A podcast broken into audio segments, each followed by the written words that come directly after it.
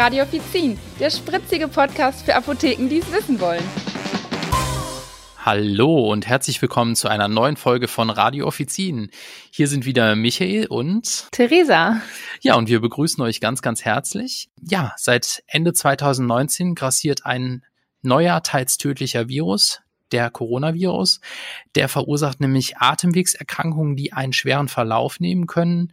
Ähm, zunächst ja nur in der Wuhan-Region in China, inzwischen aber auch in anderen Ländern, darunter auch in Deutschland.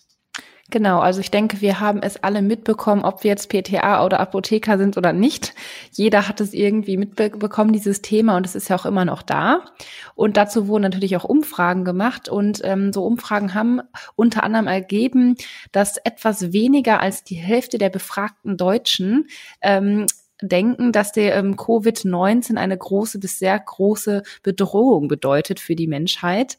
Ähm, wir merken das auch in den Apotheken, dass die Schutzmasken ja sehr, sehr schnell ausverkauft waren. Zumindest habe ich es auf jeden Fall so erlebt. Oh ja, das kann ich bestätigen. Ja, das ging wirklich rasend schnell. Also man sieht immer, wenn ein Produkt sehr beliebt ist, wie schnell es gehen kann, dass man das nicht mehr nachgeliefert bekommt. Das war ein perfektes Beispiel dafür. Und laut WHO kann man ja sagen, wird das Ganze als gesundheitliche Notlage von internationaler Tragweite betitelt. Ähm, es wird natürlich darüber viel berichtet und dadurch ist natürlich dann auch die Bevölkerung sehr verunsichert. Man muss natürlich dazu wissen, wie kam das Ganze zustande. Der, der Virus wurde ja vom Tier auf den Mensch übertragen, also ist quasi so übergesprungen. Und ähm, somit haben die Menschen keine Immunität.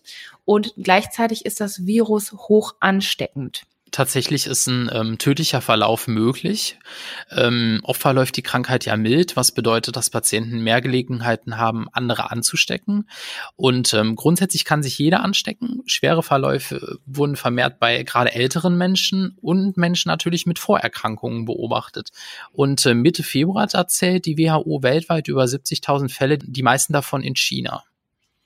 Ja, und wir selber kennen das ja. Wir haben äh, Betroffene jetzt ja gar nicht als Kunden gehabt, zumindest ich nicht.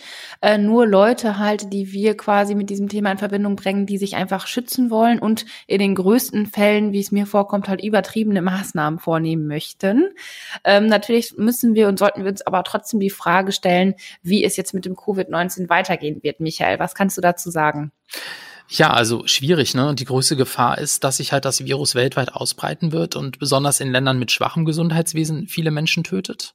Ja, an einem Impfstoff und Arznei wird, wird geforscht, ähm, aber tatsächlich ist die Entwicklung von Medikamenten ja ähm, ein sehr langwieriger Prozess, also sprich, das kann sehr lange dauern. Im besten Fall haben wir dann halt in einem Jahr vielleicht einen Impfstoff oder eine Lösung dafür. Ja, und was können wir jetzt quasi bis dahin weiter tun? Wo können wir uns jetzt darüber informieren, was weiter passiert? Also in Deutschland stellt das Robert Koch Institut alle wichtigen Infos für Bürger, Menschen, die in Medizinberufen arbeiten, sowie natürlich auch Reisende zu Covid-19 zur Verfügung. Also sprich, dort kann man sich ähm, informieren.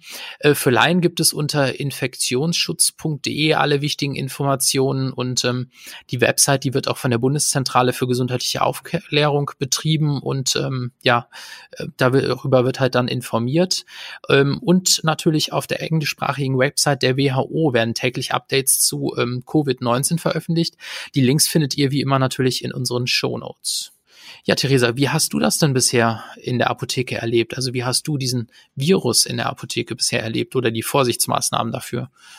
Ja, also ähm, ich fand es ganz am Anfang sehr extrem. Ähm, da haben gerade, muss ich sagen, asiatische Kunden halt äh, viel nachgefragt, wollten halt Masken besorgen, äh, auch in großen Mengen natürlich, um die auch nach China zu schicken. Also es war gar nicht für sie selbst dann hier gedacht. Oft waren das halt auch bei uns jetzt in Dortmund wirklich Studenten, die einfach hier leben und äh, quasi dann auch vermieden hätten, jetzt in den Semesterferien oder sonst wo quasi nach Hause zurückzufliegen. Aber die wollten halt einfach quasi die Masken einschicken.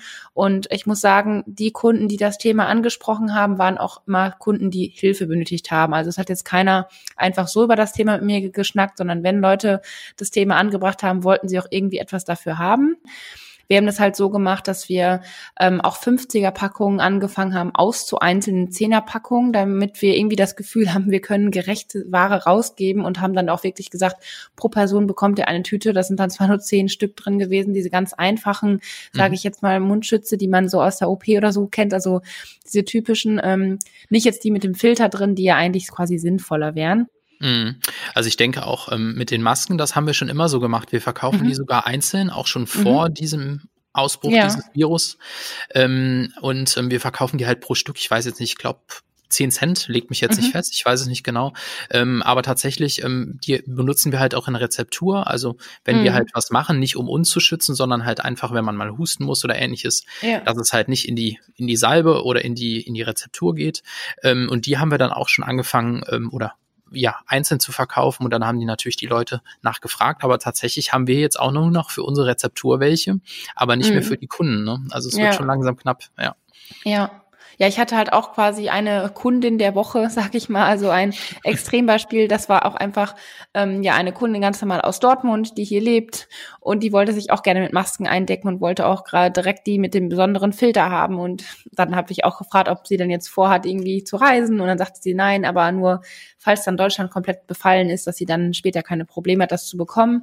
Da habe ich sie dann auch beruhigt und gesagt, erstens kann ich Ihnen das gerade gar nicht besorgen und zweitens, ne, wenn sie gar keine Kontakte Kontakte damit hat jetzt, dann ähm, ist das jetzt auch nicht so das größte und schlimmste Thema für sie selbst.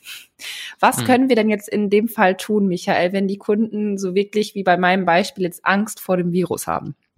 Ja, also tatsächlich ähm, erstmal den Kunden beruhigen, wie du es so schön gesagt hast. Das ist unser erstes, was wir tun sollten. Ich habe mir jetzt gerade vorgestellt, der Kunde kommt halt rein und sagt, hm, ich habe äh, den Coronavirus, wie das manchmal so schön ist. Ne? Und ähm, alle drehen sich rum und gucken halt. Und ähm, ja, dann kann man erstmal beruhigen und sagen, was haben sie denn überhaupt für Symptome? Ne? Dann mhm. kann man halt abklären, ist es vielleicht eine normale Erkältung, also sprich Niesen, Schnupfen und die übrigen bekannten Symptome, oder ist es starkes Fieber, starker Husten, vielleicht mhm. Atemnot? Ne? Dann würde ja. ich im besten Fall halt den Kunden sofort zum Arzt schicken, ne, um halt einfach auf Nummer ja. sicher zu gehen.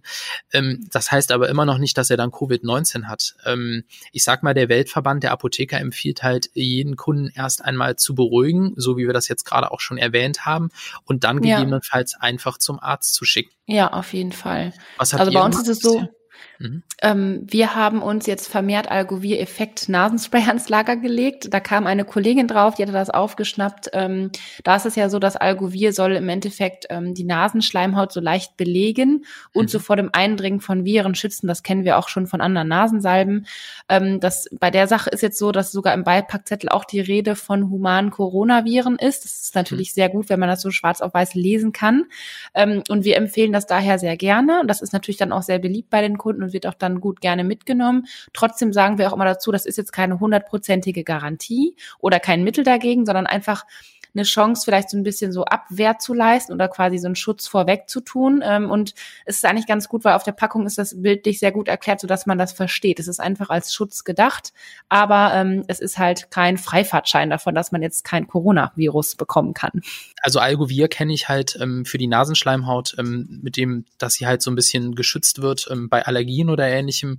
Aber bei Corona, also bin ich da skeptisch, aber da gehen die Meinungen ja auch auseinander. Mhm. Ähm, aber ich kann auch die Erfahrung ähm, sagen oder beziehungsweise im Moment bringen, dass ähm, dieses Mittel im Moment sehr, sehr, sehr gut läuft aufgrund dieser Information, die halt im Beipackzettel steht. Genau. Ähm, andersherum, vorher haben wir es halt fast gar nicht verkauft. Also dann mhm. eher mal in Richtung Allergie oder ähnliches. Ne? Genau, bei uns war es sonst auch mal weniger. Ähm, ich glaube auch mit dieser Aufzählung, wo es dann darum geht, da werden ja verschiedene Viren genannt. Und das, da heißt es auch zum Beispiel, geht es um humane Coronaviren. Mhm. Ähm, und ich glaube, also der Beipackzettel wurde jetzt ja nicht deswegen angepasst, der stand da schon immer so. Und deswegen ähm, denke ich, ist es trotzdem eine Chance wert, dem Kunden das Gefühl zu geben, hey, er kann etwas tun, einfach vorbeugend. Fall. Na klar. Ja, ähm, wir sollten natürlich auf jeden Fall aufklären, hier in Deutschland, für uns ist das Risiko gering. Also ich glaube, das vergessen viele und blenden viele aus. Was auch ein wichtiger Punkt ist, den viele nicht weiter überdenken, ist, dass die Masken nicht wirklich schützen. Ähm, ne, also im Endeffekt schützen die nicht wirklich, sondern es sollte dann, dann die, die Menschen tragen, die ähm, dem Risiko ausgesetzt sind. Da müsste man die aber auch durchgehend tragen. Oder halt ähm, diese eng anliegende Schutzmaske FFP3, dass man die hat. Halt, die kann halt viel besser schützen. Und halt Betroffene müssten das halt tragen, auch um das nicht nach außen zu tragen. Ähm, und natürlich sollte man auch bei diesen Masken wissen, dass wenn die von dem Atem durchfeuchtet sind, dass man die halt dann entsorgt und dann halt eine neue trägt. Also man kann jetzt nicht eine kaufen und denken, man läuft da jetzt wochenlang mit rum. Aber wie wir es auch wissen, aktuell sind die Masken ja sowieso nicht zu bekommen. Das ist natürlich dann das Thema, was nach oben drauf kommt.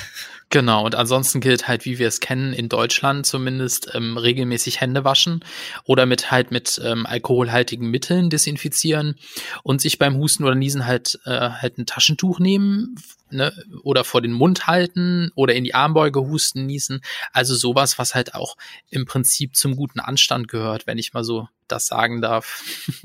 Ansonsten, ähm, wer etwas in China bestellt hat, also sprich ein Paket, ähm, ja, der muss sich jetzt nicht wirklich Sorgen machen, weil ähm, laut WHO bleibt das Virus auf den Oberflächen nicht lang genug ansteckend und ähm, halt um wirklich gefährlich zu werden oder gefährlich zu bleiben. Und ähm, von daher muss man sich auch in dem Sinne keine Gedanken machen.